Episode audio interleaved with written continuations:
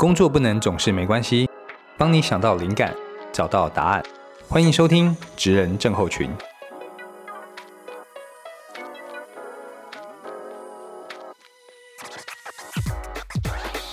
Hello，大家好，我是大班。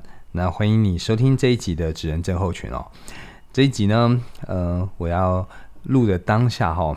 也是在经历一些呃非常有意思的变化啊，这变化就是呃我们刚过完年，然后公司这边呢有一些呃新的方向，那新的策略，那包含呃在录的这个时空背景当下，刚好就是疫情算是呃已经肆虐了两年的时间哦，所以很多公司的策略其实都不断的跟着这个呃市场的趋势啦，一些呃局势，然后再做变化跟调整哦。那在这变化跟调整过程间，就跟同事会有一些沟通，比方说目标设定可能会跟动，那比方说策略啦，然后移动的方向都有可能会跟动哦。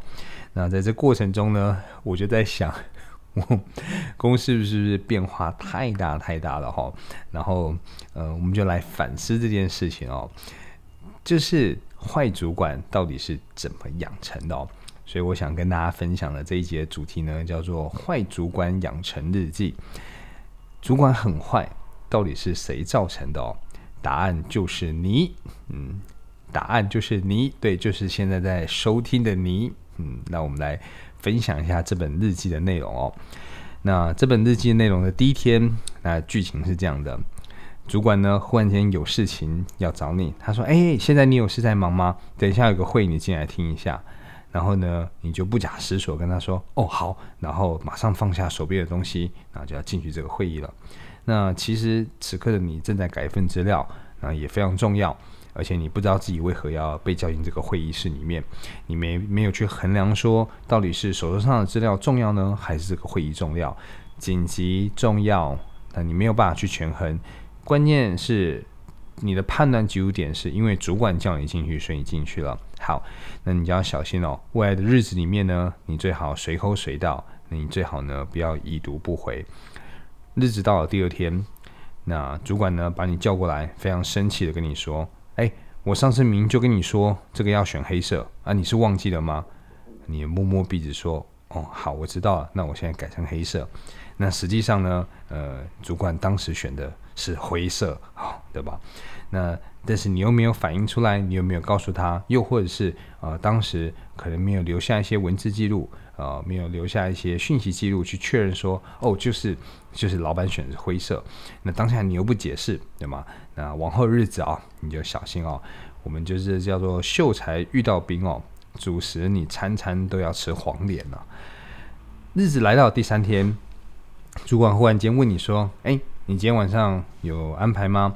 那你帮我把一个什么什么计划哦赶一赶，把最后的一些东西补好啊，做一张图弄上去这样子。你可能说哦，好好，那那那要做哪些部分？你就开始询问主管内容了。那虽虽然晚上你可能真的没有安排，你也真的没有事情，但关键是呃下班时间不是要到了吗？那那呃这时候你就要小心哈。有些主管呢，他是。懂得这个人情世故的，他可能也知道说啊，这个晚上呃下班时间到了，那他今天呃因为事态严重或紧急，所以他真的呃迫不得已的请你帮忙，而且他会想办法在日后补补还给你，可能是在薪资上面反映，可能是在加班费上反映，也可能是在补休的时数上反映。但有些主管他真的就是。他没有没有在客气的，他就觉得 OK，我现在叫你帮忙，你就要帮忙。他甚至没有把这件事情放在心上。那当然有诸多原因嘛，比方说他当年也是这样被熬过来的，或者他觉得这就是你的职务所在啊，或者是他觉得干嘛计较下班时间差那一点点，哪有什么？那假设呢，你觉得你的老板是属于后者哦，比较就是。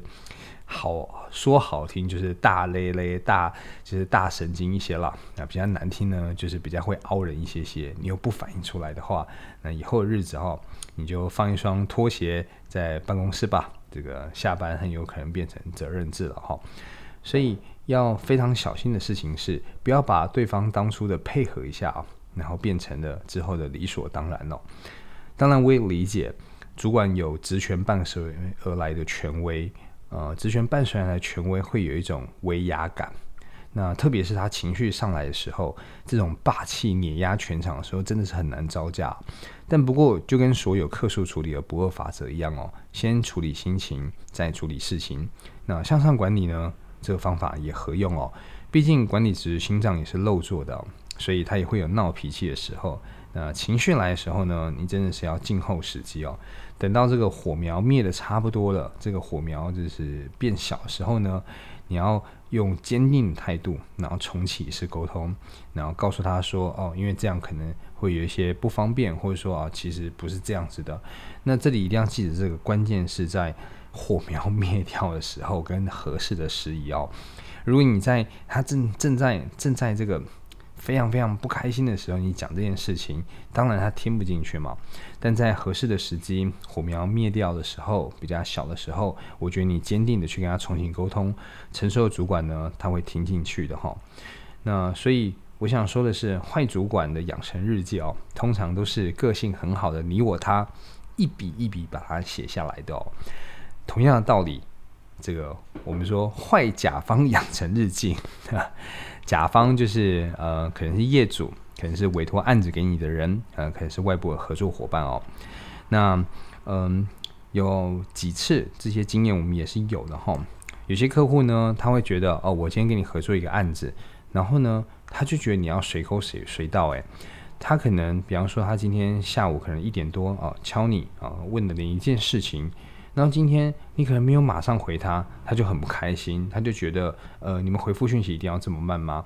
但这里的关键是，呃，所有的公司就是合作伙伴，大家都一定会有自己的其他工作或排程，所以除非我们当初签的合约就是我要随口随到，及时回复，然后时刻待命，对不对？像保镖一样，但但通常不是嘛，对不对？我们去呃银行办事情，你要抽号码牌，也要等；你去餐厅候位，对不对？你去医院挂号，它都会有一个排程，会有一个一个等待的时间，对吧？更不要说我们有些客户呢，他们的工作时间是比较嗯比较不像一般的上班的时间，他可能会在呃，我有遇过在半夜一点多敲你的，他在半夜一点多跟你要一个资料，然后一点多你可能已经睡了，或者是就算你没睡，你可能也会觉得。嗯，就像我们前面讲的，这时候你要回不回，对吧？如果你一点多你回复讯息了，会不会给对方一个感觉就是 OK？所以我任何时候，即使是半夜一点多传讯息给你，你也都得回，对吧？所以当时我是选择了不回。那等到了大概半夜三点多，半夜三点多他又再问了一次，然后呢，这时候我没再回他。然后大概快四点的时候，他好像又又丢了一次。然后当然这时候就是有一些情绪的字眼这样子。那早上我七点多起来的时候，我看到这段讯息，我就回复他，我说：“哎，还需要什么帮忙这样子吗？”就他就回了一句：“呃，我问了你三次是都不会回吗？”那这个就是一个非常关键的时刻了。对，那我非常认真的呃。告诉对方说，呃，因为你敲的时间本来就是非常晚的，而且我们我们不会及时去回复所有的需求。那工作团队内部有不同的能力安排，有不同的任务安排，所以你的需求来，我们会先理解，理解之后，然后再去分配时间去消化掉。那有些东西它是可以立即处理的，但不意味着每一件事情它都可以被立即处理。那当然，这个时候听不听得进去，也是看对方的修为了啦。就是说。我们可以不要被他们的情绪或被他们的要求所左右，然后也影响了自己的工作情绪或者节奏。但是对方不一定能接受或听得进去，所以这可能就会有一些反复的来回沟通哦。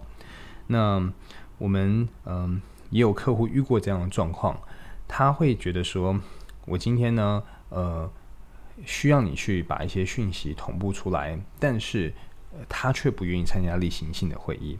这客户是这样的哦，我们在嗯嗯一次一个大型的专案的协作中，因为有太多的资讯不需要同步了，所以呢，我觉得你一句我一句的，这边丢一个很小的事情，这边丢一个很大的事情，全部在这工作群组里面，我们觉得资讯实在太多了，所以当时我们就想，那是不是每周我们约一个定时的时间，那利用半小时、一小时的时间，大家快速同步一下彼此工作上的进度，跟沟通一些需要讨论的细节。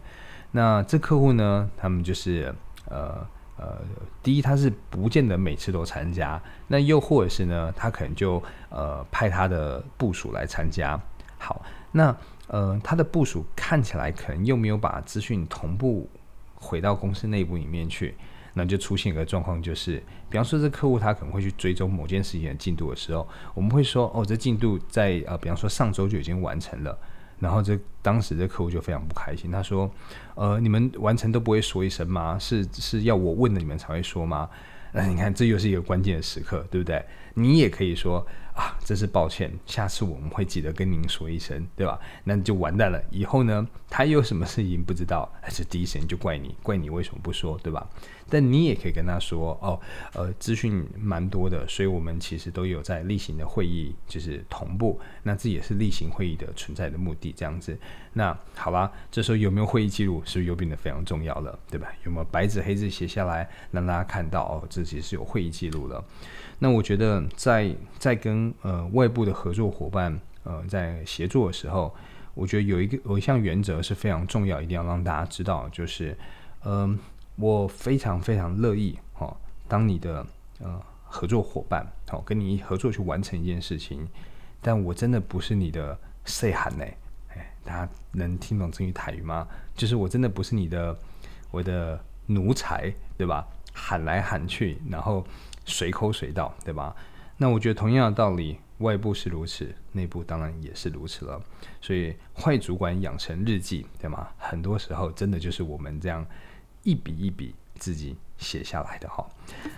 嗯，这一集的分享更多的是有感而发，然后呃，希望也能对你有一些启发，然后更知道下一步可以怎么采取行动。希望你们会喜欢。